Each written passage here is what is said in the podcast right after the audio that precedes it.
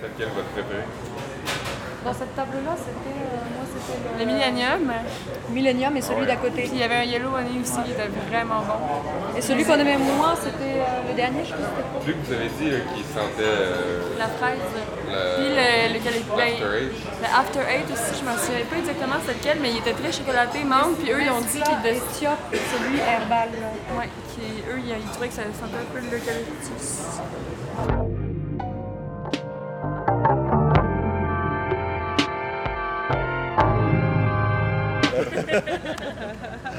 Ah.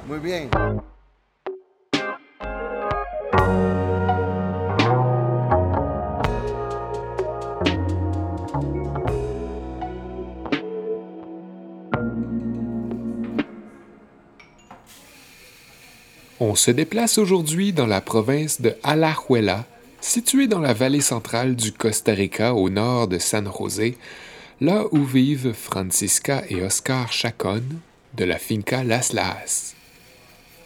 Personnellement, je suis un petit peu ému de les rencontrer parce que je connaissais déjà leur nom, je sais que j'ai déjà bu leur café dans le passé et je trouve ça quand même touchant de les voir en personne.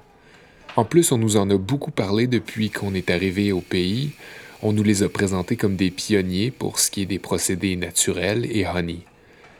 Pour mettre en contexte, on dit que pendant longtemps au Costa Rica, comme pas mal ailleurs en Amérique latine, tout le café récolté était dépulpé, dégarni de sa chair et donc totalement lavé avant la période de séchage. C'était, disons, le procédé par défaut. On ne trouvait pas de naturel nulle part parce qu'on les considérait de basse qualité.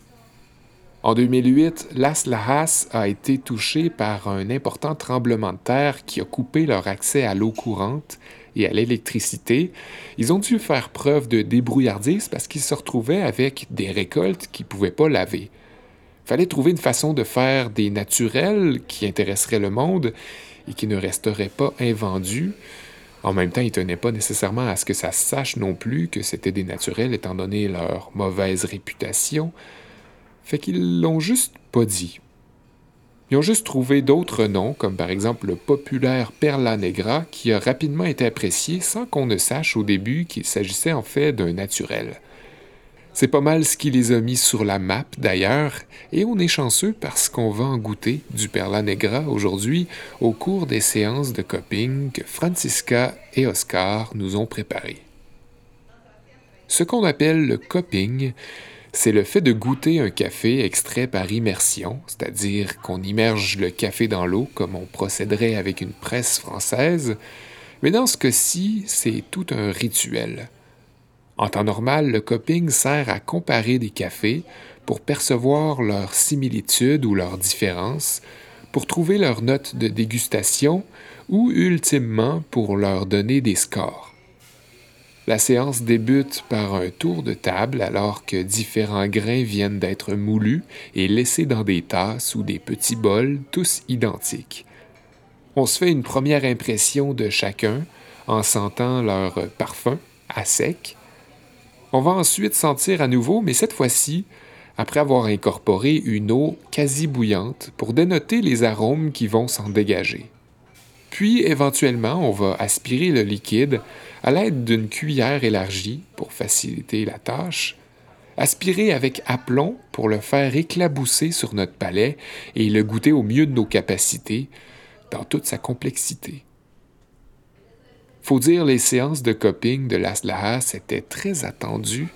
On était très excités à l'idée de goûter tout plein de café avec différents profils, transformés sur place, si bien qu'on y a consacré toute notre journée.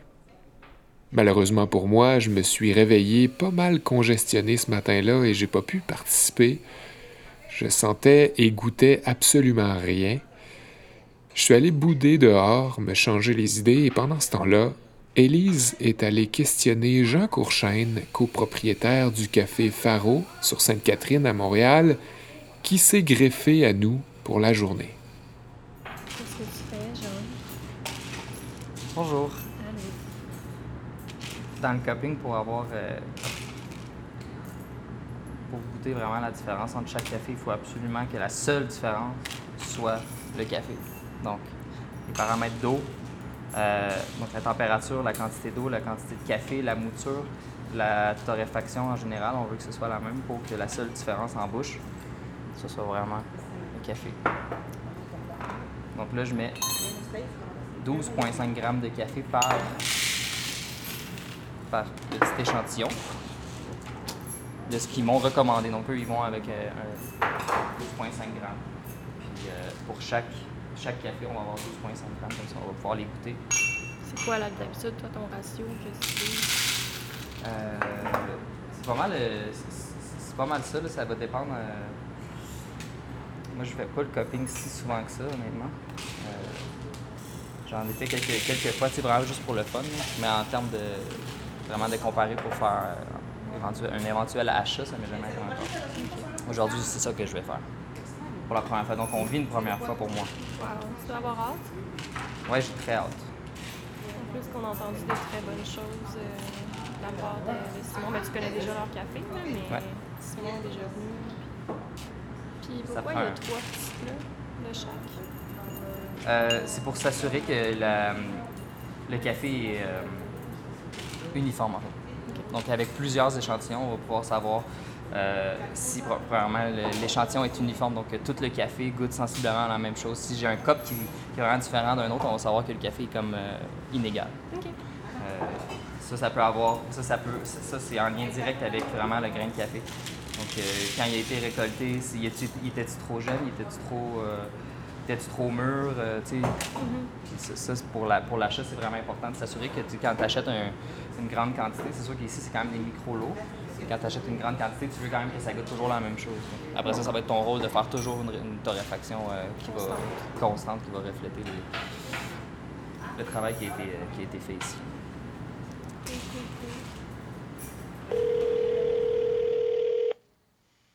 Bonjour. Hey, salut Jean! Comment ça Bonjour, va? bonjour.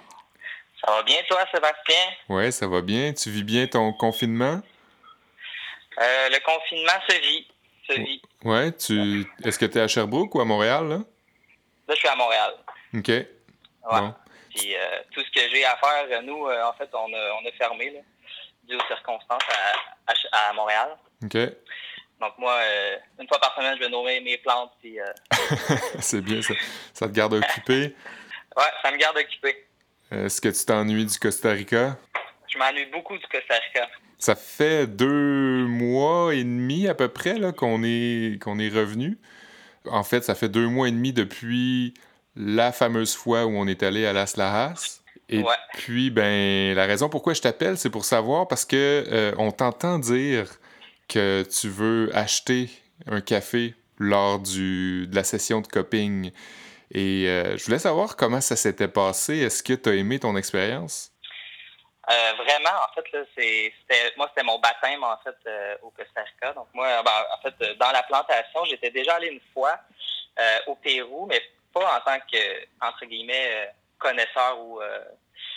j'étais allé là, puis c'est vraiment là-bas que j'ai eu mon déclic. Fait que c'était pas la première fois, mais au Costa Rica, là, quand je suis allé avec la gang, c'était vraiment ma première fois, puis c'était incroyable. on a vraiment apprécié le voyage, c'était super beau. Le fait de faire du, du coping avec les, les producteurs aussi, j'imagine que euh, t'as- t'as pogné de quoi, là? Oui, vraiment. En fait, on a été euh, accueillis par euh, Oscar et Francisca. Et puis, il y avait aussi leur fils euh, qui s'appelle également Oscar. Et puis, c'est comme c'est une entreprise familiale. Fait que ça, c'est quelque chose qui vient vraiment me rejoindre parce que je travaille aussi pour une entreprise familiale. Puis, je pense que c'est dans nos valeurs. Fait que déjà là, on était comme super bien accueillis. On a senti vraiment euh, une bonne vibe. Ouais. Et puis, c'est tellement organisé. Là. Ça, ça m'a vraiment frappé. Là. Comme tu vois vraiment la distinction entre euh, tous les procédés. Puis, tu vois aussi tu sais, comme euh, la couleur des grains, euh, l'arrangement. Tout était vraiment super bien organisé. Ça, ça m'avait vraiment frappé parce que je, pas que je m'attendais pas à ça, mais moi, je, je les trouvais vraiment forts là-dessus. Fait que ça me donnait un peu Ça t'a un impressionné? avant-goût de, ouais, un avant-goût de ce qui- de ce qu'on allait voir en fait à l'intérieur. Puis comme de fait, on est arrivé, là, les portes sont grandes ouvertes, puis il y avait une grande vue sur euh, leur plantation, puis il y avait une grande méga table de coping. Fait que là, on était vraiment excités de commencer euh, à copier. Puis, euh, Puis rendu sur la, sur la table, comment ça s'est manifesté? Est-ce que t'étais aussi impressionné par ce qu'il y avait dans les tasses? Ouais, c'était fou. Là. Moi, j'ai jamais goûté du café comme ça. Tu le fait de le prendre directement. en fait, le, le café qu'on a goûté là-bas, il avait été comme sorti là, de, séchage, puis il avait été torréfié comme dans en dedans de comme 48 heures. C'était comme du café extrêmement frais. Fait que pour moi, c'est je pense que c'était la première fois que je goûtais du café aussi frais. As-tu trouvé que c'était difficile? fait, euh, C'était difficile de les comparer les uns aux autres, j'imagine? Ouais, ouais, vraiment. C'était tellement euh, punché, tellement vivant. euh, C'était fruité. J'ai fait quelques là. Sais, moi, je- euh, on allait là pour faire un processus d'achat, mais moi, c'était ma première fois. Fait c'est sûr que je me laissais guider un petit peu. Puis on était avec euh, Simon euh, du Canto, que vous avez parlé beaucoup. Et puis, tu sais, il me guidait pas mal à savoir comment, comment ça fonctionnait, tout ça. Puis moi, je trouvais ça extrêmement difficile, comme tu dis, de, de comparer les, les échantillons. Mais il y en a vraiment qui ont sorti du lot. Et puis moi, en fait, mon, mon rôle, c'était de sélectionner trois cafés qui m'avaient le plus comme impressionné ou euh, tu sais, quelque chose qui tombait dans ma dans ma mise. Puis euh, c'est sûr qu'on a trouvé notre compte là-bas là, assez rapidement. là. Est-ce que vous avez eu le temps d'y recevoir? On les a pas reçus encore, mais ils sont en commande. On va les recevoir dans le mois de mai. Est-ce qu'il y a des plans pour ces cafés-là? Est-ce que tu sais c'est où qu'ils vont aller? Est-ce que ça va être dans les moulins chez vous ou est-ce que ça va être plus... Pourquoi c'était toi qui choisissais ces cafés-là?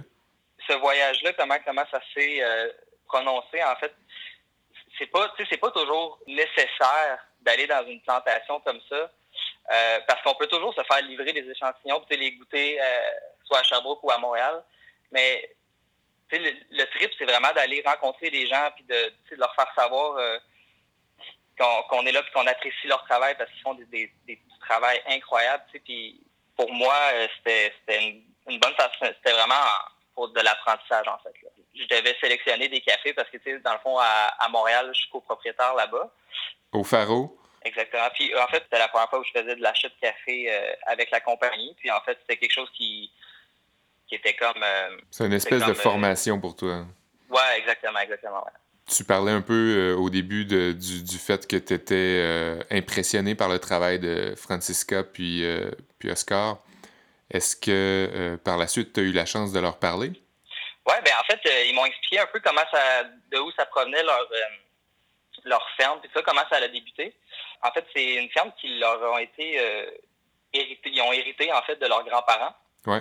Euh, donc, euh, je sais pas si c'est de la part de Francesca ou de Oscar, par contre, mais c'est une ferme qui, qui fait pousser du café de, environ depuis euh, 85 ans.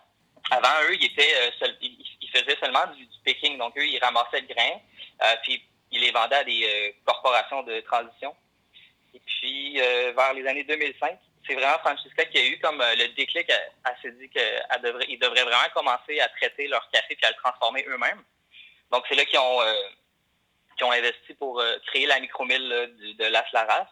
Donc, maintenant, ils sont propriétaires de fermes, mais également de la, de la micromille.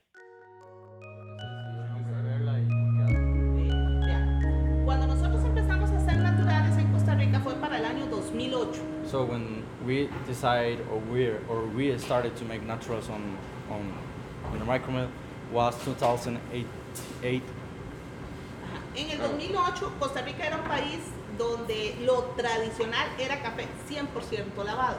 So in 2008, the Costa Rica was a country that the traditional coffee has to be 100% washed coffee. Cuando usted hablaba de café natural, So when you're talking about aquí natural coffee right here, culturalmente lo culturally, asociamos we con los cafés que associated this coffee fincas. with uh, coffee that it's bad or we trying on the farms. Sí, al final de la cosecha. Entonces no era un café de calidad, So era un it's- café de, de basura. It means that it's not a quality coffee. It means it's like kind of garbage coffee. Entonces, eh, cuando nosotros hicimos nuestro primer natural después del terremoto de Cinchona, So we have a earthquake on Costa Rica, a very very oh, hard earthquake. So we don't have water, we don't have light, so we don't have nothing to work. So we started making naturals coffee. entonces, cuando nosotros hicimos nuestro primer natural después del terremoto de Cinchona, porque no teníamos ni agua ni luz, Ya. era un café de 100% maduro, bien recolectado, tenía una calidad diferente a lo que culturalmente llamábamos un café natural. So, uh, so we started doing these naturals. So we pick out the coffee like very very good and make a different kind of process, like a perfect kind of process, or the best for us, and we give a like a best um, idea about what is a natural coffee. Entonces, cuando llegamos a catar con el- en el mercado nacional a los catadores con nuestras muestras de café, ellos decían, ¿qué es eso? Entonces nosotros decíamos, un perla negra. ¿Qué es un perla negra? Eso, para no explicar en qué consistía el proceso. So, when we went to cup this coffee, we say this one is a black pearl, and the reason that we call it this a black pearl is we, we don't have one to let them know it's a natural, because a natural is about the coffee for, for all the uh, on that time. So that's the reason we put in that name. On vient d'entendre Francisca et son fils Oscar Jr., qui nous partageaient leur fameuse histoire de tremblement de terre. Arrive à l'instant notre cher Sébastien Lafaille, rencontré la veille. Laura lui demande s'il a passé la certification Q-Grader, étant donné sa profession et son goût développé. Il nous répond que ça devient de plus en plus nécessaire d'être Q-Grader quand on est exportateur pour la simple raison qu'on veut être fiable et de confiance. Justement, le jeune Oscar a lui-même passé la certification Q-Process, qui se trouve à être une certification équivalente, mais du côté des procédés. Vous savez, il y a, Oscar qui a passé le, process là. Il a été, il a été reçu. C'est le, le Q process. Maintenant, de, ben, c'est le, même que le, Q euh, en dégustation, sauf que c'est pour la transformation du café, tu vois, en humide et sec. Est parti au Guatemala, il y a un cours du CQA maintenant pour tout ce qui est euh, technique de, de transformation du café. Oscar Senior. Ouais, il a été, il a été certifié là. Comment? Oscar Senior. Oscar, ouais, le junior, ouais. Junior? Ouais, ouais. Il était au Guatemala il y a deux semaines et puis apparemment il a été reçu. Ils n'ont pas été beaucoup, apparemment il n'y en a que trois. Et toi, tu t'aimerais faire? Bah, pour le process, je vais attendre. Parce que bon, après, c'est pareil, ça vaut, euh, ça vaut cher et tout. Et puis, euh, moi, j'ai pas le temps en ce moment, que tu malheureusement. t'entraînes avec le nez du café? On a, on a un kit, on n'a pas le nez du café, on en a, on a un kit euh, coréen de 100, 100, 100 saveurs. Parce que tu sais, le nez du café, c'est quand même basique. Nous, on en a un, enfin oui, c'est. Mais nous, on en a un qui est vachement plus, plus, plus ouvert, tu vois, il y a de tout. T'as de la papaye, t'as des fruits, enfin, il est, il est vachement, euh, vachement sympa. on s'entraîne avec l'équipe, ouais, souvent. Est-ce que tu pourras dire à Simon qu'il mette son nez du café à disposition, s'il te plaît? Ah. Parce qu'il veut- il a peur qu'on le casse. Ah oui, bon, ça c'est le problème. Euh, De toute façon, il faut l'utiliser parce que nous, moi je vois, là, on, a, on a acheté ça il y a, il y a deux ans et tu commences à voir que les, les- les odeurs elles sont, commencent à diminuer en intensité. quoi. Donc de toute façon, sais, au bout d'un moment, euh, C'est sous quelle forme ça les- c'est du, c'est du chimique, ce sont des petites fioles. En fait, c'est, c'est- donc toutes les, toutes les odeurs sont reproduites de façon chimique. Alors bon, c'est, c'est pas non plus de temps en temps. euh, Par exemple, il y a le, entre le caramel et le beurre. Moi, pour le, le, Q, justement, j'étais convaincu que c'était du beurre. Donc à chaque fois, c'était du beurre, c'était du caramel. Alors moi, je dis non, à chaque fois que ça sent le beurre, je vais mettre caramel parce que sinon, je vais avoir tout, tout le temps. C'est ça. Mais sinon, donc c'est, chimique. Alors tu, le, tu, tu t'approches, tu vois, et puis tu sens.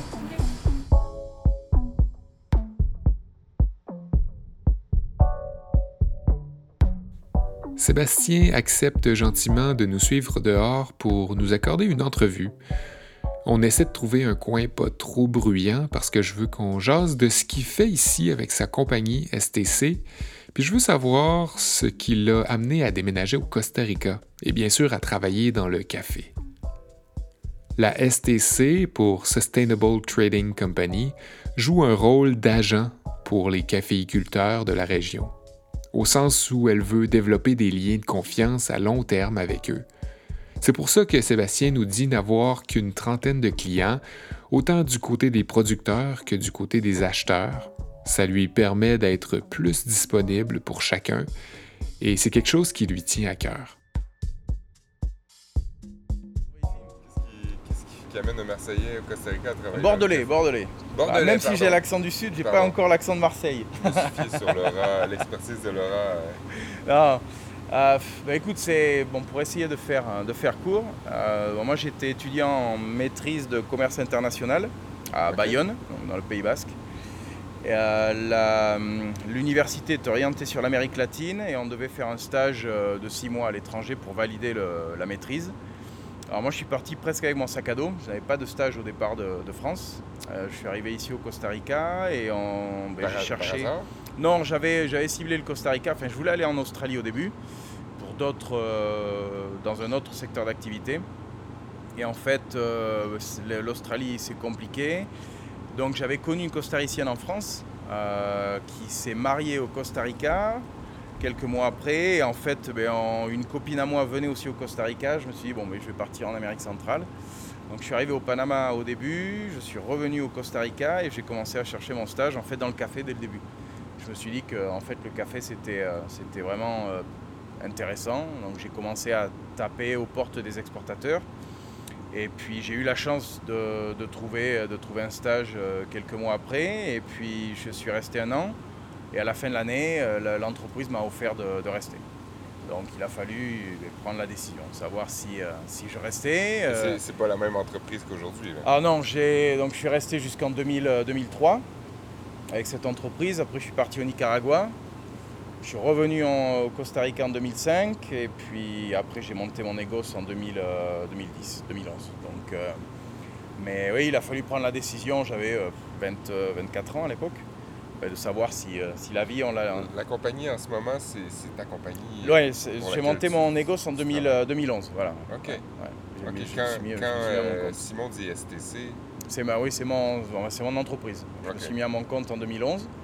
Euh, et puis voilà, donc euh, ça fait, j'ai fait mes 20 ans au Costa Rica la- l'an dernier. presque. Enfin, pas mes 20 ans d'âge, mais 20 ans de carrière. Donc depuis le début, je suis dans le, dans le café. Après, bon, c'est quelque chose qui... Je pense que tous ceux qui travaillent dans le café, on partage tous la même passion. Donc c'est quelque Ouais. chose qui... Moi, j'avais du mal, euh, en étant jeune, à... Je savais que le commerce, c'était ce, qui, ce que je voulais faire. J'avais énormément de mal à me protéger, dans, à me projeter dans un secteur d'activité. Je ne savais vraiment pas dans quel secteur euh, travailler.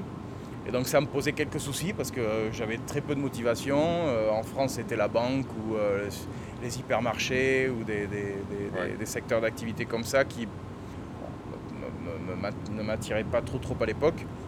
Et puis dès que j'ai commencé dans le café, j'ai vraiment trouvé, euh, trouvé une Passion. Donc euh, ça, ça a aidé. Et au moment de prendre la décision, il fallait donc soit accepter de rester ici euh, et avoir un travail qui me plaisait ou revenir en France et puis recommencer à trouver un travail, un emploi qui n'allait peut-être pas forcément me plaire et encore moins peut-être dans le secteur d'activité qui, qui- qui- que j'avais découvert. Donc voilà. donc la multitude de, de- de choses que tu as apprises, euh, c'est un peu sur le tas. là.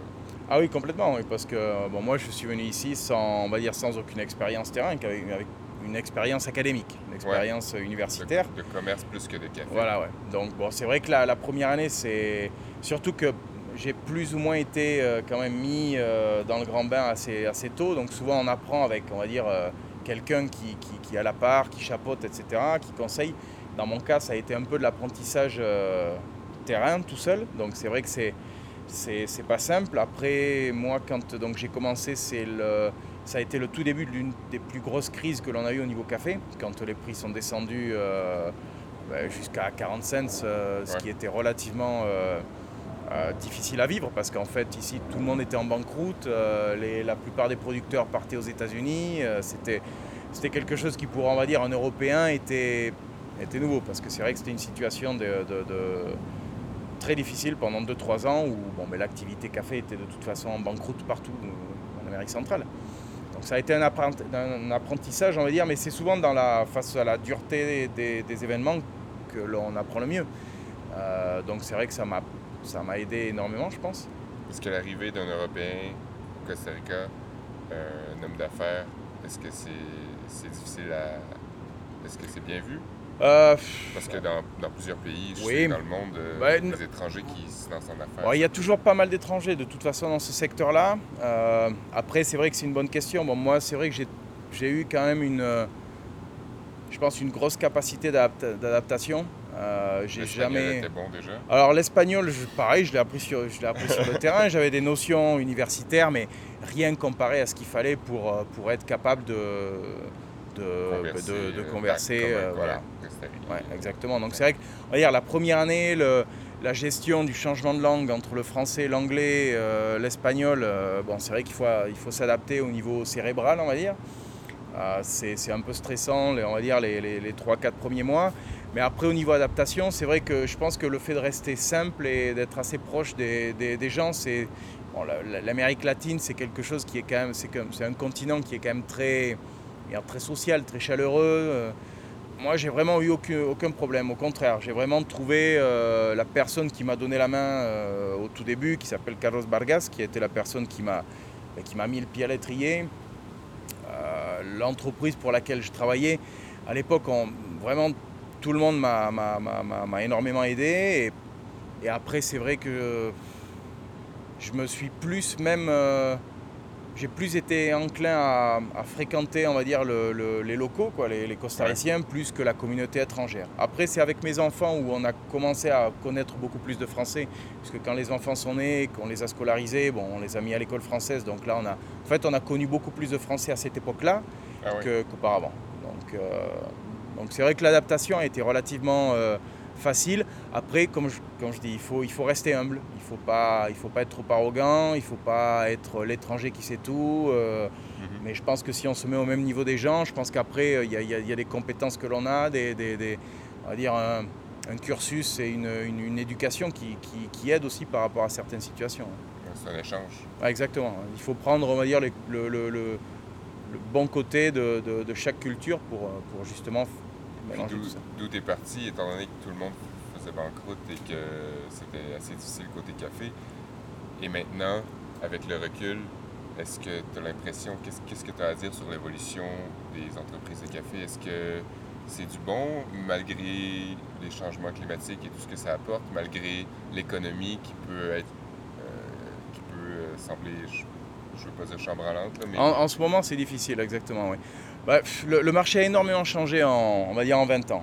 Euh, c'est un marché qui, a, changé, on va dire, en positif, euh, que ce soit au niveau de la capacité des, vendeurs ou des producteurs à négocier des prix qui ne soient pas forcément liés au marché du, café arabica, euh, puisque bon, le, problème que l'on a dans le marché de l'arabica, c'est que l'on a des cours qui fluctuent, des cours internationaux qui malheureusement dépendent énormément du Brésil ou de la Colombie et qui affecte les, autres, les autres origines. Donc dès qu'il y a une surproduction de café au Brésil, on a une chute des prix.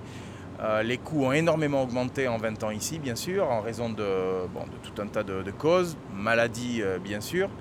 Euh, donc c'est vrai qu'au niveau, au niveau de la manière de faire du négoce au jour d'aujourd'hui, c'est quand même beaucoup plus, on va dire, facile dans un, d'un point de vue, on va dire, où on trouve beaucoup plus de gens qui, soient, qui sont intéressés à ce que la relation soit durable euh, et acceptent de payer des prix qui courent les coûts de production et permettent de faire euh, quelques, quelques profits. Après, il y a quelques années de cela, c'était plus une relation, on va dire, d'exportateur à importateur. Euh, il y avait très peu de torréfacteurs qui, qui voyageaient en origine, très peu de producteurs qui avaient la capacité de transformer leur café, de négocier directement leur café. Au jour d'aujourd'hui, tout ça a changé. Après, c'est vrai qu'au niveau de la, rentabilité de, l'activité par elle-même, c'est toujours quand même relativement difficile. Euh, donc, comme je disais, les, coûts ont énormément augmenté depuis, euh, des années. Euh, et les prix internationaux sont toujours plus ou moins au même niveau. Donc, c'est-à-dire qu'avant, un producteur de café, dans les années 70-80, était relativement rentable. Au jour d'aujourd'hui, suivant où le producteur se trouve, s'il est proche des centres urbains, par exemple, ça va, ça va être beaucoup plus difficile pour, euh, pour lui de, de, de, faire des profits et ce qui impacte directement au niveau de la capacité des jeunes générations à continuer le, le, négoce familial. C'est-à-dire que je ne sais pas si tu l'as dit ou si j'ai mal compris, mais euh, pourquoi la, la proximité avec l'urbanisation fait en sorte que... Alors il y a une énorme pression sur la valeur de la terre déjà. Bon, le, gros problème du café, de l'activité café, c'est que c'est une activité qui, qui génère beaucoup d'incertitudes aux, producteurs, on va dire. C'est-à-dire, on a. Alors, bien sûr, cela a changé. Il y a beaucoup de contrats maintenant qui sont négociés à long terme. Euh, il y a beaucoup de producteurs, par exemple, là où on est aujourd'hui, ces producteurs-là savent qu'ils vont vendre leur café et savent qu'ils vont bien le vendre. Donc ça, c'est, on va dire, c'est une catégorie à part quand on arrive à ce niveau-là, on va dire, on a tout, on a tout gagné. C'est-à-dire que là, on a, on a, pour moi, c'est l'un des, des, succès que l'on a euh, sous la main qui, vraiment nous permet de, continuer dans, ce, dans, ce, dans cette optique-là. Par contre, après, le- la grande majorité du monde du café, donc comme je vous dis, il y a des, les prix sont liés souvent aux prix internationaux. Euh, donc il n'y a jamais la capacité de savoir quel va être le prix de l'année qui va, qui va suivre. Euh, il y a un gros problème au niveau, au niveau des, des maladies, etc. Donc euh, cette incertitude en fait vraiment génère que le fait que les, les jeunes aujourd'hui préfèrent prendre un travail proche dans la ville, aller travailler dans un bureau sans être obligé de, de- de se salir, sans être obligé d'être sous la pluie ou sous le soleil, euh, sans se préoccuper qu'il y ait une maladie qui a généré une perte de production. Euh, donc c'est vraiment, on va dire, euh, l'un des gros challenges qu'a la- l'activité caféière au jour d'aujourd'hui. Donc la, la ville en fait absorbe la, la main-d'œuvre en, lui proposant d'autres opportunités, en lui proposant des salaires, des salaires stables, et un confort que peut-être le, le- le producteur de café n'a pas forcément. Donc on voit maintenant avec les, on va dire, la, la- la retraite par exemple de certains, de certains pères de famille, euh, une fois que le jeune arrive et donc doit prendre en charge la plantation, euh, au lieu de, de penser à produire et à vendre, il pense plus à vendre la, la plantation et à savoir combien il va en tirer. Donc c'est vrai que si on a la plantation proche d'un centre euh, urbain, il y a beaucoup plus de pression par rapport à l'achat de la terre pour ben, faire des centres, produire, enfin, construire des centres ouais. commerciaux, des, Le des- terrain en tant que tel est en danger. Exactement, exactement. Après, euh, là où on était hier, c'est- une région qui est quand même beaucoup plus éloignée de la ville, qui est beaucoup plus montagneuse, où il y a très peu d'options euh, économiques, mis à part le café. Donc en fait, l'option, elle est, elle, est, elle, est, elle est claire, c'est produire du café ou produire du café. Euh, Là, les jeunes, et on voit, les jeunes sont beaucoup plus motivés parce que ce sont des jeunes qui sont euh, depuis des années euh, liés à l'activité du papa, etc. Il y, a, il y a- il y a- il y a une sensibilité par rapport au- à la- à la à l'activité caféière beaucoup plus forte que des jeunes dans, le centre, dans un centre urbain. Alors souvent ce que l'on veut, nous, c'est que les jeunes puissent justement étudier. Malheureusement, il faut être clair que les études sont souvent l'un des premiers ennemis de la continuité de la, de- des jeunes dans, dans le café. Puisque l'éducation va peut-être leur permettre de trouver, ben, on va dire, d'autres emplois, peut-être mieux rémunérés, etc. Donc euh, c'est un peu le, le, le- le- le problème que l'on a justement sur San José, où la, la- la plantation de café historique du, du Costa Rica, c'était la vallée centrale, San José. Et au jour d'aujourd'hui, bien sûr, on voit, on voit que les, les volumes diminuent énormément. Le Costa Rica a gagné quand même une, une réputation euh, assez bonne, donc j'imagine que ça amène beaucoup, beaucoup, beaucoup de gens aussi pour les, les visites. Ça, j'imagine, est-ce que c'est une bonne chose? J'imagine que oui. Ah ben oui, pour nous, euh, sans, sans Ben, pour aucun toi, doute. c'est une très bonne chose. Ouais, mais mais pour, pour tout le monde, pour les producteurs. Regarde, bon, déjà, le- c'est vrai que le Costa Rica, c'est un peu euh, un pays, une origine qui est quand même euh, un, peu à, un peu à part. C'est une origine qui a réussi à négocier son café euh, bien mieux, on va dire, que les autres origines, eu égard au fait qu'on a une, une production qui est limitée aussi. On aurait la production du Guatemala, on n'aurait peut-être pas la possibilité de, de vendre ces cafés, les cafés euh, spéciaux au prix auquel on les vend.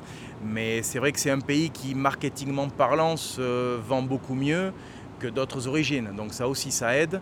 Euh, l- donc c'est vrai que le, le- le fait que les gens puissent voyager facilement au Costa Rica sans trop de problèmes de sécurité, même si bon, tous les pays ont, ont- ont- ont de toute façon le- le- des problèmes de sécurité, mais ce n'est pas aussi flagrant que d'autres pays voisins. Ouais. Euh, le fait que l'on puisse être dans un hôtel euh, confortable avec des restaurants à côté et à une heure et demie être dans les plantations, ça permet justement à énormément d'entreprises d'envoyer leurs employés pour connaître un peu ce qu'est la, la- la- la production du café. Donc les entreprises ont beaucoup plus confiance euh, à envoyer leurs- leurs employés au Costa Rica qu'ailleurs.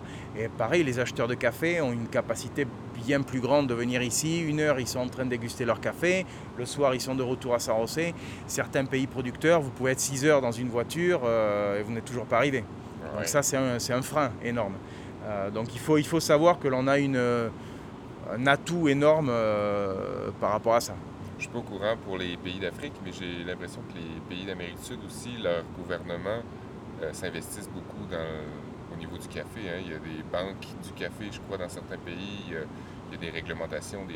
Puis est-ce que tu crois que à certaines occasions, ils peuvent aller trop loin? Est-ce que c'est bien accueilli chez les, euh, chez les fermiers? Euh, bon, on va dire que des pays, des pays comme le Brésil, comme c'est, on va dire, c'est un agro-producteur, c'est vrai que le gouvernement va toujours mettre en avant des politiques qui vont favoriser la, la- la- la politique agricole.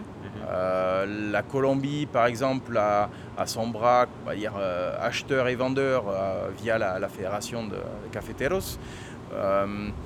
En fait, les gouvernements s'investissent de façon limitée quand même. Il n'y a pas de nationalisation ni quoi que ce soit. Après, il y a plus, on va dire, de la promotion, de l'aide. Au Costa Rica, par exemple, nous, on a l'Institut du Café qui fait partie, on va dire...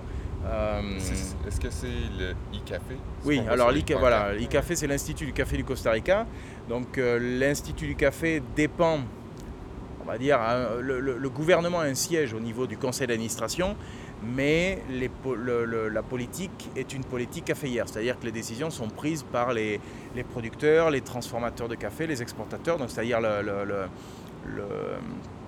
l'industrie du café du Costa Rica décide des, des politiques à adopter.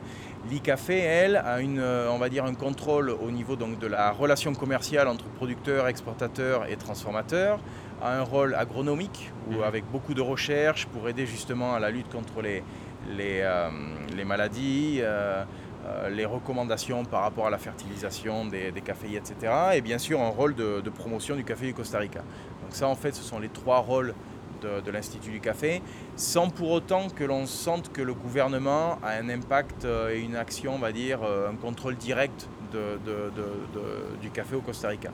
Donc chaque pays en fait fonctionne un peu, un peu différemment. Après, il y a, il y a cer- certaines banques qui ont été justement mises en place euh, principalement pour financer le, le- le café dans certains pays éventuellement. Euh, nous ici, on a des lignes de crédit qui se sont adaptées peut-être un peu plus à la partie agricole dont le café fait partie.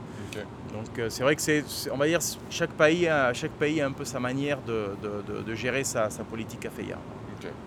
Puis, euh, au fil des années, ça évolue toujours avec euh, ce qui vient, j'imagine, étant donné, là, on parle beaucoup dernièrement des changements climatiques. Mhm. et, le Costa Rica aussi est au centre de ça, étant donné qu'il ben, réclame la carboneutralité. Oui, carboneutralité. Bon, après, y a- y a- c'est un, long, un long chemin tout ça. Ben ouais. Après, bon, c'est vrai qu'il y y a- il y a un constat que l'on doit tous, de toute façon, euh, admettre, c'est que le climat a changé.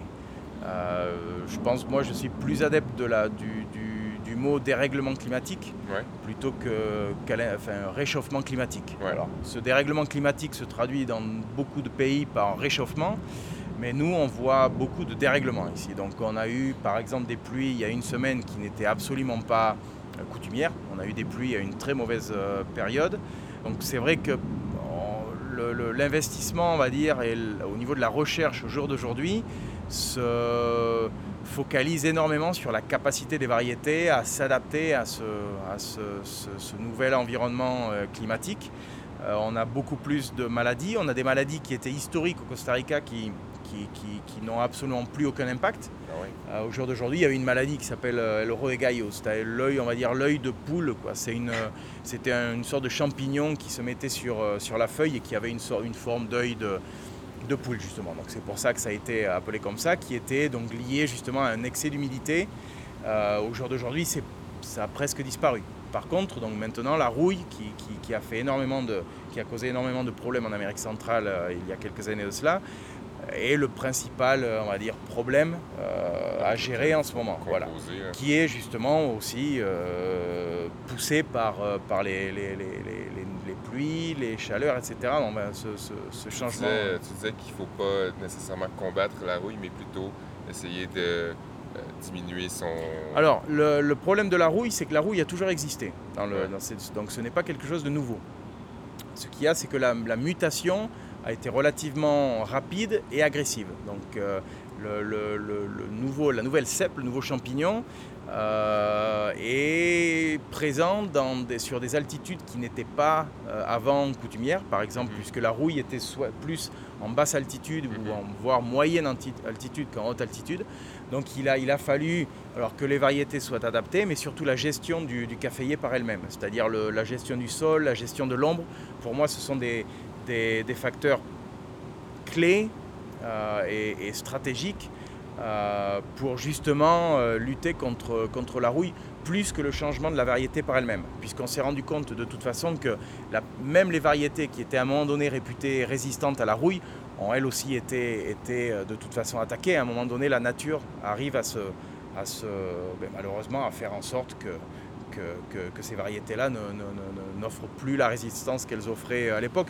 Donc il faut surtout adapter le, la gestion, on va dire, du caféier par elle-même mhm. par rapport à la gestion du, du, sol et la gestion de l'environnement. Euh, on, a, on est sur des, des fertilisations qui peuvent... Euh, euh, je pense qu'au jour d'aujourd'hui, certains caféiers qui sont un peu plus exposés à la rouille peuvent nécessiter 5 fertilisations. Euh, alors qu'il y a quelques années, deux étaient largement suffisantes. Euh, donc les coûts ont bien sûr augmenté, donc tout, est, tout s'est modifié par rapport à, cette, euh, à ces changements de toute façon.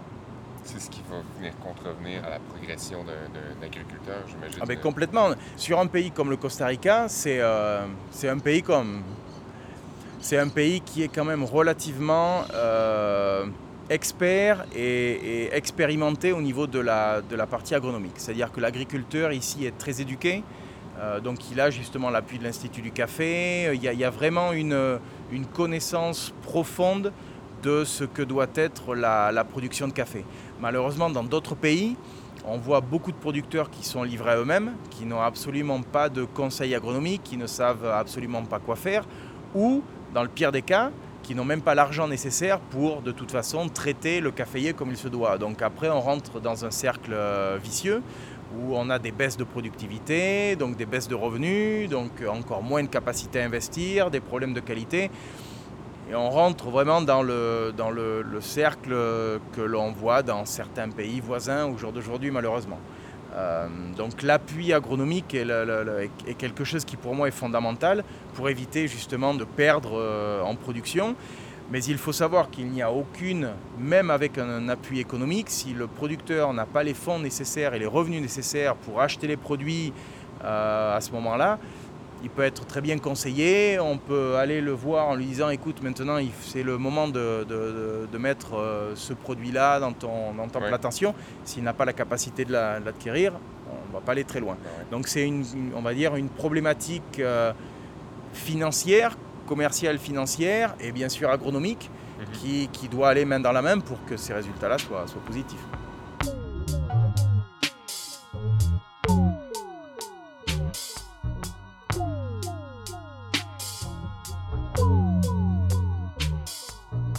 Quand on arrive à Las Lajas, la première chose qu'on voit sur notre gauche, c'est des tables de séchage, et à droite, une imposante serre où la majorité des grains récoltés sèchent directement au sol sur un plancher de béton.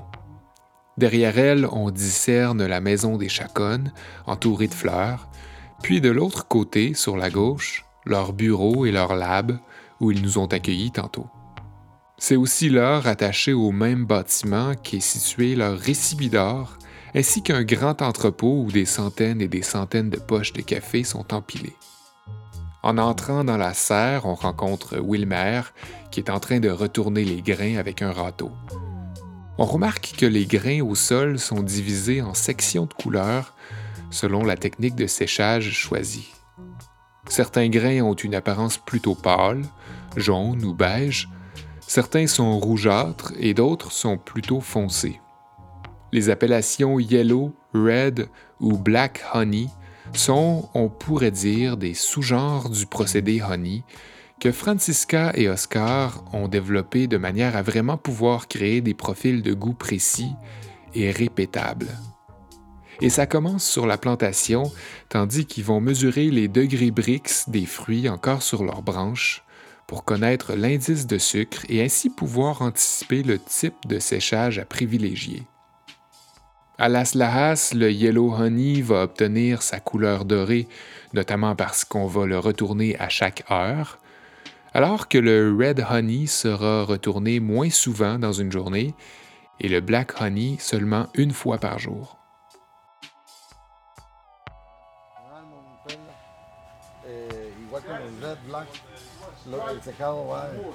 Yeah, the dry, le, le- le séchage, c'est euh, c'est vraiment l'arme secrète ici. Hein. So the dryness, the more the dry, the, Ouais. the, Ouais, black. son red. The dark Black? side. Ok. Aqu- Aquel último black? Ah, et black honey, tu vois. Ouais, black, alors red, ouais, parce que le yellow, c'est presque... un- Euh, Donc ici, en fait, c'est un- c'est- en plus, c'est un- une, une plantation qui repose ces cafés nature, c'est-à-dire qu'ils les remettent en, en entrepôt pendant une semaine, ils les remettent sur le patio. Parce qu'en fait, le, la lenteur du séchage, le secret, il est dans la lenteur du séchage, que ce soit pour les natures ou pour les. C'est-à-dire, Plus, plus tu, tu étends ton, ton temps de séchage, plus tu vas avoir de saveur. Et en fait, euh, Oscar, la dernière fois, il nous a sorti quelque chose qui, qui- qui est relativement intéressant, c'est que en fait, ils, ils essaient de développer les mêmes courbes de torréfaction que les torréfacteurs. C'est-à-dire que ta courbe de torréfaction qui, qui va donner de la, la saveur euh, à ton café, ils essaient de la reproduire au niveau du séchage. Donc ils essaient d'étendre le plus possible le séchage, puisque plus tu as de, plus le, le miel reste euh, humide, plus le grain va être, euh, on va dire, euh, doux, fruité, etc. Donc tout, est, tout, le secret, euh, tout le secret en fait est dans le temps de séchage. Et pareil, tu vois, ce sont des capes assez, vous pouvez toucher, hein, des capes assez grosses. Ça, c'est le red, ça? okay, va acerquer un red honey ou Red. Ouais. C'est black. Muy macizo. Ouais, tu vois, à côté le black honey qui est beaucoup plus, C'était quand le goût qui est croqué, là, non? Ça sent sucré. tu vois, le black honey qui est beaucoup plus, beaucoup plus foncé. El arroz, là.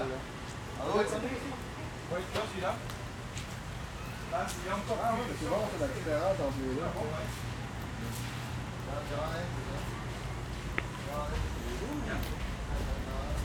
Mais tu vois, celui-là, c'est encore pire. Tu vois Donc, ce qui est marrant, c'est, c'est- c'est- ce qui est magnifique ici, c'est la- les contrastes de couleurs entre tous les, tous les cafés, tu vois. Ouais, là, c'est, c'est le- l'un des. C'est un euh, Big Black, Big Black Honey. Ça, c'est du black aussi. Ouais, sauf qu'il y en a un qui va sûrement être beaucoup plus fruité, tu vois, que, que l'autre. hein. Qu'est-ce la, la, la dos son 100% miel. Donc, il y a du. il y a- eux, ils- ils- de toute façon, ils, le- ils le sèchent avec, euh, avec le miel. Tiempo de secado es el que le- nos va a dar que esos azúcares se penetren más o menos. Entre este y este, c'est le tiempo de secado, la différencia. Siempre, siempre va a haber tiempo de Ouais, secado. c'est le temps de séchage qui va faire la différence entre celui-là et celui-là. Pourquoi il de- l'appelle- Estamos hablando del proceso. Pourquoi ils l'appellent le même, mettons les deux du black, alors que dans le fond, ça peut donner des, des produits différents?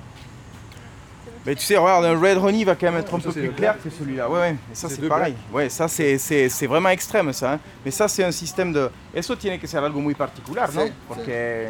Vamos, yo, yo siempre hago esa comparación de que ustedes hacen curvas de tueste, ¿verdad? Ok, nosotros hacemos curvas de secado. C'est elle, le- le- ce que- tu vois, c'est ce que je te disais tout à l'heure. En fait, lui, il, il- il va, il va travailler ses courbes de séchage. Donc, en fait, ça va lui, lui donner un café beaucoup plus foncé que l'autre. Après, la couleur, tu vois, bon, tout est, le, le débat après, il est sur la tasse, de toute façon. Tu vas avoir un black honey qui va être peut-être celui-là beaucoup plus fruité que l'autre.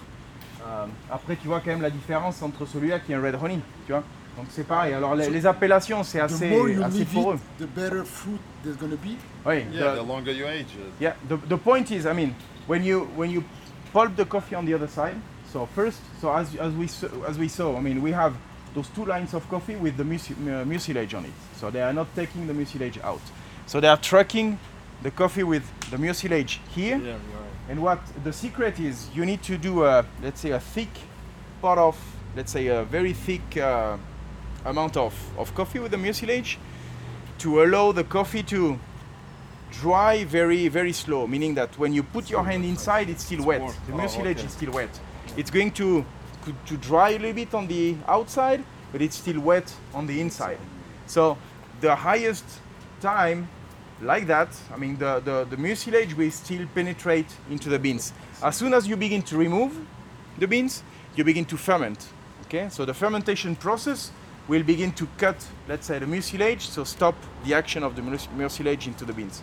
So as soon as you remove you are beginning to let's say stop the fermentation process. But if you keep the coffee like that you know in a very thick amount of coffee and very wet on the inside that's how you are going to get those uh, those colors after a couple of days you begin to remove you cannot wait more because that's going to be vinegars and that's going to be but that those coffees are removed perhaps after a couple of days. Those ones after a day and a half. But it depends also, you know, on how thick as being the amount of coffee, how warm it has been on the outs- outside. It's that's where how they play, let's say, with the drying techniques to, to have access to those colors. C'est relativement nouveau qu'on expérimente autant avec les procédés de séchage, et c'est sûr que c'est pas tout le monde qui est en mesure d'y mettre les mêmes moyens ou les mêmes efforts. Parmi ceux qui peuvent se le permettre, c'est pas non plus tout le monde qui s'est bien documenté à la base ou qui s'est muni des bons équipements. Ça fait qu'on retrouve parfois une même appellation pour différentes techniques. Ça devient compliqué. On descend à l'entrepôt où Maxime et Jean des Cafés Faro, Sébastien de STC et Pierre-Paul des Brûleries Rousseau à Québec en jasent justement des écarts entre les expérimentations des uns et des autres. Alors, en fait, Louis, il parle quand même un peu plus et il... Alors, il veut pas que l'on voit les, les tanks, mais il t'explique quand même et il te fait voir bon, les vidéos, etc. Et c'est là où tu comprends qu'en fait, ce sont deux mondes. Ceux qui fermentent dans des, ta- dans des tanks en plastique et des mecs comme lui, et tu vois vraiment la, la- la qualité au niveau des cafés, c'est autre chose. Et c'est là où tu comprends que ces, ces notes de, de cannelle ou de, de- de gâteau à, à la pomme, tu, en fait, ils sont pas savorisés. C'est vraiment la fermentation qui va te donner ça au café. C'est là où tu dis chapeau. Parce que Dû à la variété aussi, j'imagine. Variété, alors variété souvent, ce qui se passe aussi, c'est qu'ils mettent du, du miel, donc pareil, ils- ils- de- d'autres variétés, tu vois. Donc ils peuvent prendre du, du miel de, de geisha, le mettre à l'intérieur. En fait, leur système, c'est de mettre de la pression à l'intérieur. Donc ils pressurisent tout ça, le- en fait, le, le grain commence à s'ouvrir. Et en fait, le, absorbe le- les, les saveurs du, du miel qui viennent d'une autre variété, tu vois, par rapport à ça. Ouais, exactement. Et là, cette année, il a un autre système, c'est-à-dire au lieu de diminuer la température à l'intérieur, il augmente. Donc, il appelle ça le thermique. On a dégusté les premiers lots il y a deux semaines, on a même préféré par rapport à l'anaérobique. Avec... Pas anaérobiques. les Non, alors ils sont. C'est anaérobique, mais il appelle ça thermique. Mais, mais, mais comme. Si, je crois. Hein. Je sais pas, mais là, il n'a pas voulu encore tu vois, trop, trop s'étendre. sort pas le CO2, ça l'explose. Ouais, il Mais non, parce que c'est- une vis. Oui. avec une vis. Il enlève juste suffisamment pour que le, le CO2 sorte. Parce que sinon, ça, ça exploserait. Il contrôle toute la pression, la température. Voilà, parce que c'est. Il sort dessus à chaque, à chaque fois. Il y a des procédés qui sortent pas. Comment? Le CO2, est-ce qu'il y en a qui ne qui ne sortent pas? Ou automatiquement Ouais, ça je, pense, sort? je sais pas, tu vois, c'est trop dangereux hein, si tu le sors pas. Ce que j'ai C'est compris, ouais, c'est c'est- qu'il fallait qu'il le retire. Qui le retire quand même. ouais. Ouais, donc tu vois, ils sont obligés de le faire euh, sortir à un moment donné. Sauf que c'est pas permanent. C'est pas comme le, les tanks en plastique que l'on voit, tu vois, avec la, la pipe. Qui, Ça, ça euh, gonfle bouteille assez rapidement. Ouais. Lui, son procédé, c'était quoi? C'est 24 mois? Ah oui, il fait même 36. je crois. 28 avec les cheveux, à mon avis. Je pense qu'avec cette, euh, ce procédé-là, l'anaérobique, ils viennent d'ouvrir une porte immense à l'improvisation puis à. Exact. genre, un- Alors, tu, tu, tu- alors, pas forcément à l'improvisation, parce que c'est ça le problème de l'anaérobique. Lui, il arrive vraiment à contrôler, tu vois, le- la température et donc le, le contrôle de l'anaérobique, ça te permet d'avoir vraiment un café complètement différent. Ce qui me préoccupe un peu justement par rapport aux autres anaérobiques, c'est que c'est vraiment de l'improvisation. Et en fait, tu contrôles rien.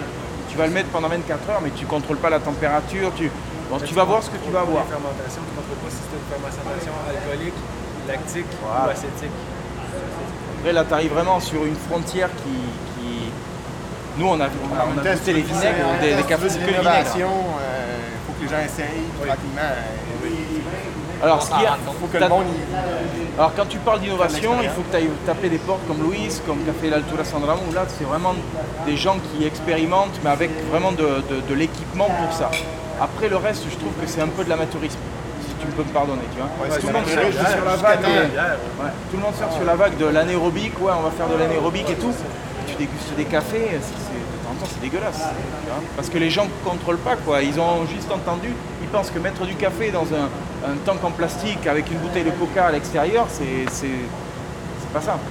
Donc, Puis euh, il parlait aussi des, des fakes qui font ça. Ils font sécher leur café miel avec des patrons de cannelle. Ah ouais ouais, c'est ça. Mais du moment où c'est du moment où c'est annoncé, bon après nous, moi ce que je justement avec Altura Sandramon, euh, on leur a demandé 50 fois, je lui ai dit à Marco Vinicio, écoute, dis-moi si tu savorises. J'ai aucun problème, je m'en fous. Si tu me dis que tu savorises, le café il me plaît, il me plaît. Mais je veux pas qu'on me montre.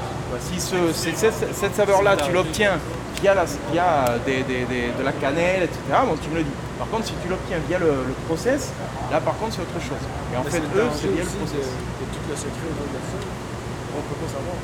Il faut faire confiance. Ouais, voilà, il y a beaucoup d'hermétisme. Après, qu'est-ce qu'ils mettent à l'intérieur? Ouais, c'est ça. Je vois très bien que. C'est fou comment le vin, on s'était.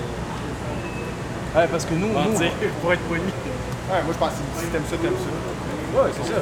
Ouais, moi je me souviens l'an dernier sur la, sur la, on avait un café d'Altura, c'était, c'était tellement et tout le monde, personne ne pouvait croire que ça n'était pas savorisé, mais c'était, excellent, tu vois, un très bon café, c'était vraiment euh, gâteau à la pomme. On était là, non, dis-moi, allez. Non, non, j'en ai rien mis, on n'a rien, t'es sûr Parce que tout le monde te le dit, ah mais non, mais ça, vous avez mis quelque chose. Non, mais il me dit que non. Il faut faire confiance aux gens, mais euh, par contre, je connais quelqu'un qui, les connaît bien qui m'a dit non Sébastien, fais leur confiance, c'est vraiment le process qui, te donne ces, notes, euh, là. Donc là c'est vraiment un autre niveau là. Francisca et Oscar Chacon forment un couple et sont partenaires d'affaires. Avec sept plantations de café à gérer et plusieurs méthodes de transformation à parfaire, ça implique plusieurs suivis sur la qualité et sur l'uniformité des grains. Je m'imagine que ça doit parfois être compliqué, prendre des décisions à deux quand on a des idées entrepreneuriales qu'on pourrait qualifier de progressistes. Ça doit pas se faire sans embûches. Je les invite donc à nous en parler devant le micro et je leur demande tout de suite s'ils ont choisi de se départager des tâches claires et si oui, lesquelles. Nosotros nos repartimos un poco así las tareas. Eh, yo estoy más en la parte que es campo, en lo que es eh, eh, la finca. Et Oscar s'occupe beaucoup plus de la partie de- des plantations, la partie euh, tout ce qui est agronomique, Y con la gente de todo lo que es mano de obra. Qui est la main d'œuvre, les employés, parce qu'il y a pas mal de monde, que ce soit au niveau du Ouais. bénéficio comme des- de la plantation. Y a mí me dejan la parte aquí del beneficio. Nosotros vivimos aquí mismo, entonces yo estoy un poco pendiente de la casa y de los chicos y la parte del beneficio. Francisca s'occupe beaucoup plus de la partie donc justement de la, de la partie des process, de Ouais, la, le traitement. de la fabrique, voilà, de la transformation du café. L'avantage d'avoir la maison à côté lui permet justement d'être peu à côté des enfants s'il y en a besoin, comme il y a encore des, des- des enfants qui, ont- qui sont quand même assez jeunes. Ok. Mais bon, elle arrive à, à jongler avec les deux. Donc euh, c'est un peu comme ça qu'ils se répartissent tout ça. La partie commerciale un peu plus Francisca, la partie financière, et Oscar la partie un peu plus de la, de la tout ce qui est plantation. Puis comment est-ce que ça, ça a commencé? Est-ce que c'était euh, générationnel ou c'est vous qui avez décidé euh, ensemble de... ¿Cómo, cómo han, han empezado ahí? ¿Cuándo decidieron abrir el- la empresa, digamos, crear el, el beneficio? Es, es una historia, ¿verdad? También. Es- sí, es, eh, hay un poco de historia detrás de, de todo esto. Eh, para ahí del, en los finales de los 90, principios del 2000, este, hubieron precios muy bajos para café. Et donc, on commençait à la- les, les prix à fin des années 90, début des années 2000 étaient relativement bas pour, pour les producteurs de, de café. La familia dependía única y exclusivamente de lo que se hiciera o de lo que se pudiera vender el café. Entonces, con el precio muy bajo no alcanzaba para atender la finca y mantener la familia. Et donc ça, ils ont commencé à avoir justement des problèmes parce que le prix du café n'a- n'a- n'arrivait pas justement à compenser le, le coût de production et, et et générer les, les profits nécessaires à, à la famille.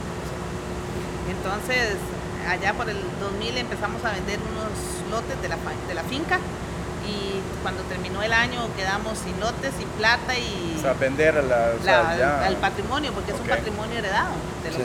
Nosotros- noso- yo soy la primera, la- nosotros somos la tercera generación. ¿verdad? Y eh, Es un patrimonio, las Es un son patrimonio. Entonces tuvieron que vender parte de la finca para salir empezamos a vender unos menos. lotecitos, que es lo que se ha hecho mucho, mucho aquí en, en el Valle Central, Es ¿verdad? Es una opción, pero bueno, gracias a Dios, pues, en el caso mío, yo soy el hermano mayor, para mí era un dolor muy fuerte eh, vender patrimonio, ¿verdad? Y sabiendo que tanto le ha costado a mi, papá.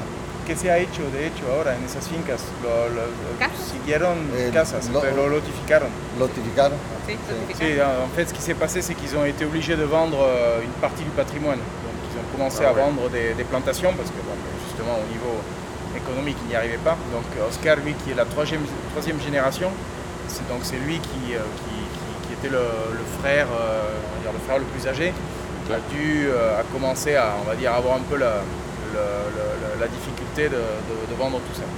C'est lui, c'est lui qui a dû euh, gérer un peu la, un héritage. période difficile. Voilà. Donc, parce que justement, les prix, les prix étaient beaucoup trop bas. Est-ce que c'était est- ici? en Oui, oui, ici, le- des, des plantations qui ont justement, moi je posais la question de, de savoir ce qui s'était passé après, ils ont, ils ont transformé ça en maison. En général, c'est ce qui se fait. C'est pas quelqu'un qui a acheté la plantation de café pour continuer à, à faire du café, c'est une plantation qui a été achetée pour, mettre, pour construire les maisons. Entonces, este, para el 2005 más o menos fue cuando empezamos un proceso de, de aprender a beneficiar café, porque la verdad no sabíamos beneficiar café. Éramos más un emprendedurismo que un negocio como tal. ¿Has Y comprado a- maquinaria este año? un poquito, y sí, bueno, maquinaria fue un chancador con fabricación nacional y acá, no funcionaba bien. no funcionaba bien, entonces todo el café quedaba con miel. La lavadora no funcionaba. La lavadora no lavaba, comida- y la ahí los no jóvenes de nosotros que venían ahí. Ahí donc en, empieza- 2000, en fait, en 2005, c'est là où ils ont commencé à, à vouloir transformer le café par, euh, par eux-mêmes. Donc au début, ça a été relativement difficile, bien sûr, parce que la plupart des machines fonctionnaient mal. Comme ils disaient, la, la, la machine qui servait à laver le café ne le lavait pas suffisamment. Donc c'est là où ils ont commencé à avoir du café avec un peu plus de miel, qui à l'époque n'était absolument pas une qualité, c'était un défaut. À l'époque, c'était très, très sectaire, c'était du café lavé, point barre. Entonces empezamos a, a procesar un café. Eh, para el 2007 fuimos a la primera taza de excelencia.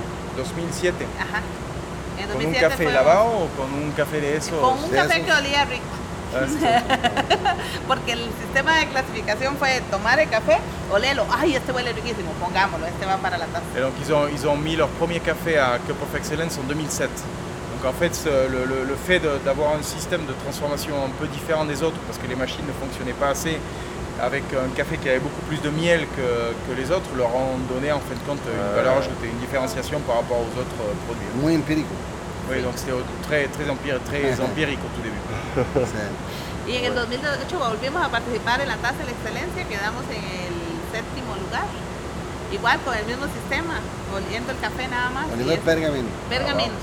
Et donc à l'époque, ils ont remis un café à Cup of Excellence en 2008, juste en sentant le, le parche pour euh, arriver à choisir quel, euh, quel lot euh, livrer à la, à la Cup of Excellence. Donc Ouais. c'était vraiment, on va dire, pas au hasard, mais bon, c'était bien loin des, des contrôles que l'on a au jour d'aujourd'hui pour Ouais. arriver à, à déterminer quel est le meilleur des lots euh, dans l'entreprise. Ouais, c'est ça.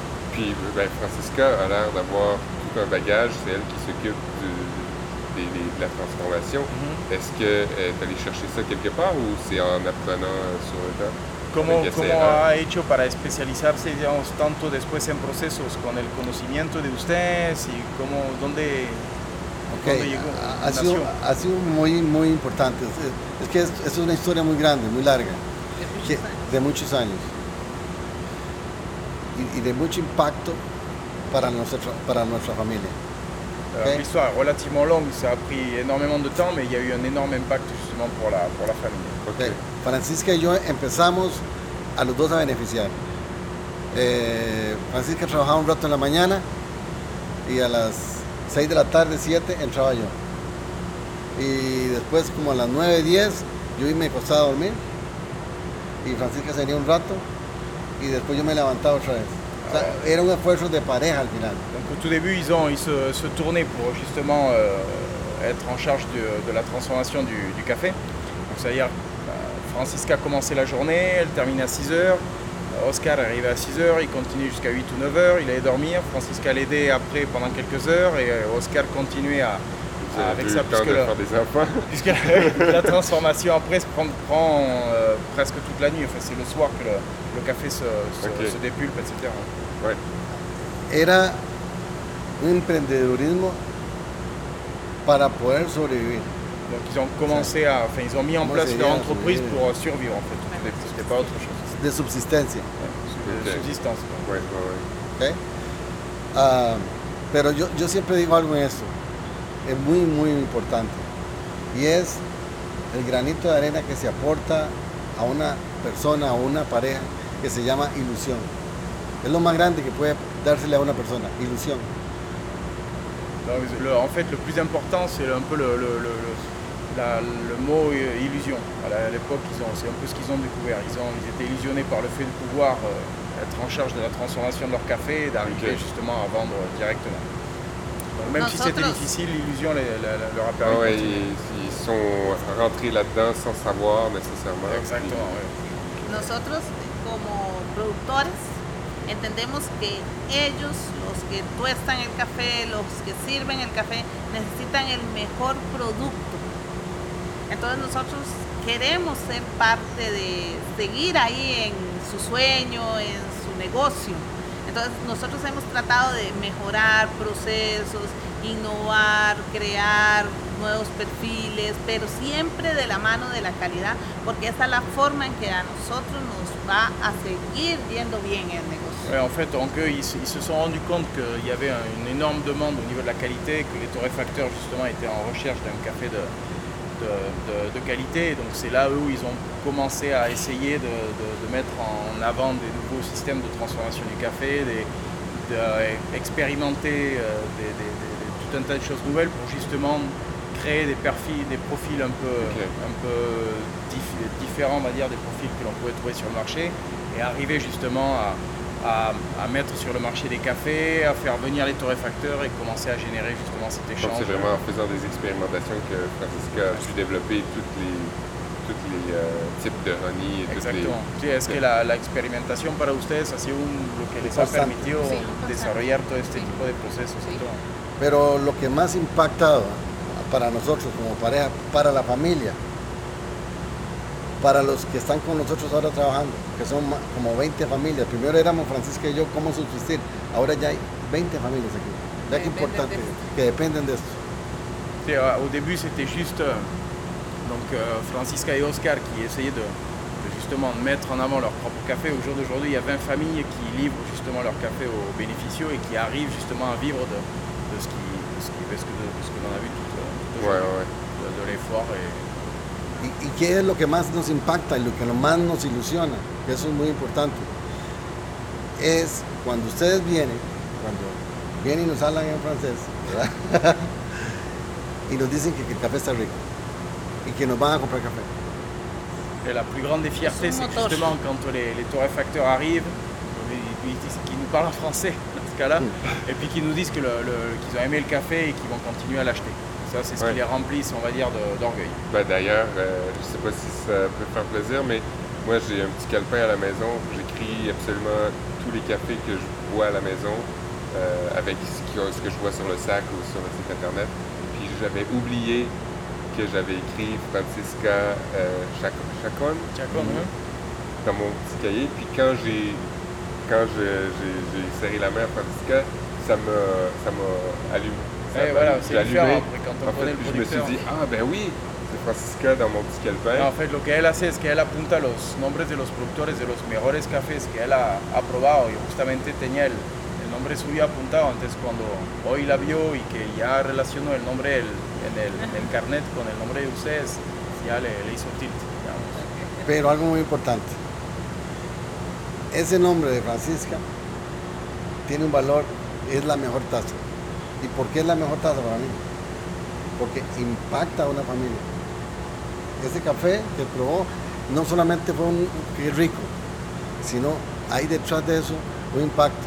Un impacto que nosotros pudimos llevar lo que yo soñaba, que no se perdiera lo, todo el esfuerzo de, de generaciones atrás, que era mi abuelo, mi papá. Ahora estamos nosotros, mis hermanos, somos seis. Correcto. ¿verdad? Que estamos ahora felices y contentos, trabajando y ilusionados con lo que hacemos. Oui, en fait, y con continue. futuro. Entonces, ese impacto que hace eso, que ellos logran hacer, es la mejor tasa, porque están impactando a una familia y a muchas otras familias y a, Una y- y a una región, a una comunidad. Mais en fait, l'illusion, lui, c'est justement de voir qu'au jour d'aujourd'hui, après euh, trois, trois générations, il y a un énorme impact par rapport justement au- à la partie sociale sur la, sur la zone dans laquelle euh, Oscar et Francisca travaillent. C'est-à-dire qu'il y a les, les frères d'Oscar qui livrent aussi, bien sûr, le café de la famille aux bénéficiaux. Et c'est le fait de, de mettre en place, on va dire, un, un négoce qui va leur permettre d'avoir une vision du futur beaucoup plus positive euh, que la vision du futur qui, qui était là il y a quelques, qui était présente il y a quelques années. A- Puis le fait de mettre un nom sur un sac, j'imagine, ça aide beaucoup. Exact, que, ouais, euh, exact. Au niveau des producteurs, c'est un, énorme orgueil de, de- de- de voir euh, café torréfié vendu avec, euh, avec le nom de la, de la plantation ou du producteur. Ou c'est, on va dire c'est c'est vraiment le, le, le nec plus ultra pour eux. Vous êtes devenus un peu comme, sans, sans nécessairement le vouloir, vous êtes devenus comme des vedettes à l'international. grâce Sí, à de ça. rockstars. Sí, que sin, sin quererlo se han transformado o vuelto como unas estrellas, básicamente. Nos han transformado. Son ellos? Sí, o marché, il nous a- o les torréfacteurs nous ont permis Sí, justement d'être... euh, Porque nosotros podemos suplir un buen café, pero si ellos no lo comunican, nadie se da cuenta. Ouais, c'est un, c'est tout, c'est-à-dire que c'est aussi l'importance de la communication, de la Ouais. promotion que les torréfacteurs vont faire au, au nom Las Laras qui va aussi Bah oui. côté leur, leur- J'imagine aussi vous faites beaucoup de communication parce que, ben euh, oui, avec euh, vous, vous avez sur une tablette avec plein de, plein de sacs, mais aussi, j'imagine, pour l'information, pour le café, vous, vous regardez un peu ce qui se fait euh, à l'international. Ça se peut-tu? Sur, au niveau quoi? Procès, processus Ouais, ou procès marketing ou- ou... En gros, en Sí, général. u- ustedes tienen que, que ir viendo un poco lo que se está haciendo fuera y en cuanto a mercadeo, Au procesos sens- o cómo... Au sens où ça va dans une direction, mais ça va dans l'autre aussi, Oui. j'imagine. En cuanto a, a innovaciones, digamos, ¿dónde ustedes van buscando un poco sus inspiraciones, digamos? ¿Qué, qué les hace Nosotros, crear un poco todo eso? bueno, nosotros desde el principio dijimos, sí, porque no sabíamos, ¿verdad? En Costa Rica era café lavado, fully wash, ¿verdad? Y empezamos a hacer cones. Y muchas veces nos, bueno, y ahí tenemos una historia muy grande de contar. Y es que aquí internamente nos decían, ese café no sirve, no funciona. Ese perfil no, no sirve, ¿verdad? Y, pero cuando salía afuera, no los contadores nacionales en aquel momento, sino que cuando salía afuera, a la gente le gustaba. Y en Costa Rica no esto, pasaba. esto es quijotesco, es Mais le, plus gros, enfin, le plus gros problème au tout début, c'est qu'en fait, ils avaient un café qui, qui plaisait au marché international, mais pas au marché local. C'est-à-dire tous les, tous les dégustateurs des, des entreprises d'exportation voyaient un produit complètement différent au produit qui avait toujours été livré. Donc pour eux, au lieu d'être euh, quelque chose de positif, c'était quelque chose de négatif. C'était un défaut, ces cafés-là. Donc euh, ça a été l'un des premiers, on va dire, challenges qu'ils ont eu à, à- Mais ils avaient à ce retour-là de, de leur- des, des, des, des- des consommateurs à l'étranger? Est-ce qu'ils avaient ça au Ben, début? ¿Cómo, ¿Cómo hicieron para darse cuenta que, que el café sí le gustaba a los, a los compradores internacionales con cataciones? O... Precisamente como hoy, un día como hoy, llega gente que sabe mucho de café, Expertos. ¿verdad? Tiene- Y- el, el que viene a ¿Que venían aquí comprar, o...? sí, el que viene a, a comprar tiene un como un abanico, decimos, más grande, Más desarrollado en paladar de, de diferentes tipos de café. Entonces, cuando nosotros vendíamos el café en una mesa donde solo eran lavados, se evaluaba solo la acidez, la limpieza, cuérparo, el, digamos que la vieja escuela. Pero cuando le vendíamos a un tostador o un importador que cata café de Brasil, de Colombia, de Etiopía, de todo el mundo, Sí. tienen un diferente forma de abanico, evaluar, correcto, un abanico diferente de evaluar. Sí, lo, lo, lo La, gente estaba como más conservadora antes. Correcto. Ahora ya hay más exclusión. Ahora ya Porque un día esto me dijo una señora que vino de Inglaterra. eh, Le voy a dar esto para que lo pruebe. No le va a gustar tal vez. Dice, Oscar, ustedes siempre han hecho eso. ¿Por qué se preocupan? Ustedes siempre han hecho cosas raras. Van adelante, Sí, más bien. Que al principio no gustan, pero después, Después, son va- un Sí, después van a gustar. Entonces, no se preocupen, me dice. Entonces, sí, pues, Algún día. Porque así pasó con el Perla Negra. Sí. Nosotros fuimos los primeros en Costa Rica, en el 2008. Y ahora todo Centroamérica, todo Sudamérica hace procesos. Y yo creo que aunque no esté esto eh, puesto en un, un tiquete, un etiquete, ¿verdad? O algo, en, en nuestra mente está el orgullo y, De haber sido los pioneros. y ¿no? de haber sido los pioneros y el bien para todo ahora Costa Rica, que ahora todo en Salcero, en Naranjo, en todo Todas el las Valle. Central, en todas las zonas están haciendo natural. ¿Y dónde empezaron los naturales? En las lajas. Eh, Sí, es por que- medio de, de algo que pasó, eh, un terremoto en Sichona, que fue aquí un terremoto grandísimo. en fait, ce qui s'est passé, c'est que ils ont, commencé à avoir justement la visite de, torréfacteurs ou de baristas qui, eux, justement, commençaient à valoriser beaucoup plus le produit. Ici, c'était quelque, on va dire, le contrôle de qualité était très conservateur à l'époque. C'est-à-dire, c'était des, dégustateurs locaux qui, allaient valider acidité, corps, etc. Vraiment dans un perfil très, très, très catégorique, sans, vraiment sortir, on va dire, de, la normale. Dès que ces, ces, acheteurs internationaux qui avaient, on va dire, une, une vision beaucoup plus ample du, marché, beaucoup, plus, beaucoup moins justement sectaire, beaucoup moins conservatrice, ont commencé justement à, à dire à Oscar et, et Francisca que ces cafés étaient bien meilleurs que certains cafés locaux. Et après, ils en sont arrivés à, à être justement les premiers à, à, faire ce café nature qui à l'époque était encore moins commun. En fait, c'est un accident. C'est en 2008, euh, il y a eu le, un gros tremblement de terre à Cinchona. Donc, le fait d'avoir la récolte sans eau et sans électricité, puisque tout a été coupé pendant une semaine, les a obligés à, transformer le, enfin, à sécher le café avec la, cerise. Euh, sinon, c'était perdre la récolte ou sécher le café avec la cerise.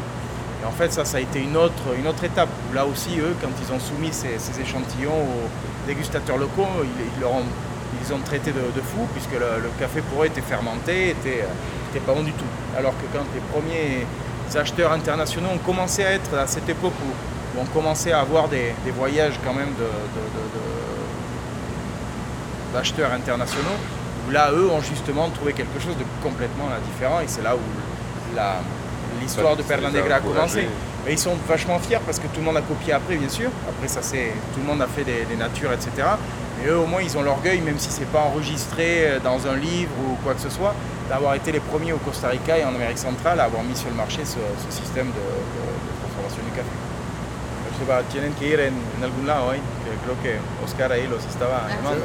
¿Algo, ¿Alguien que quiere saber qué es? Bueno, alguien que quiere saber qué es lo que hay en la mesa.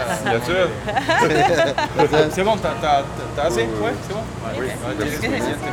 Muchas gracias. Por eso, okay. por eso es tan importante el impacto que ellos hagan a la hora de venir a comprar su café.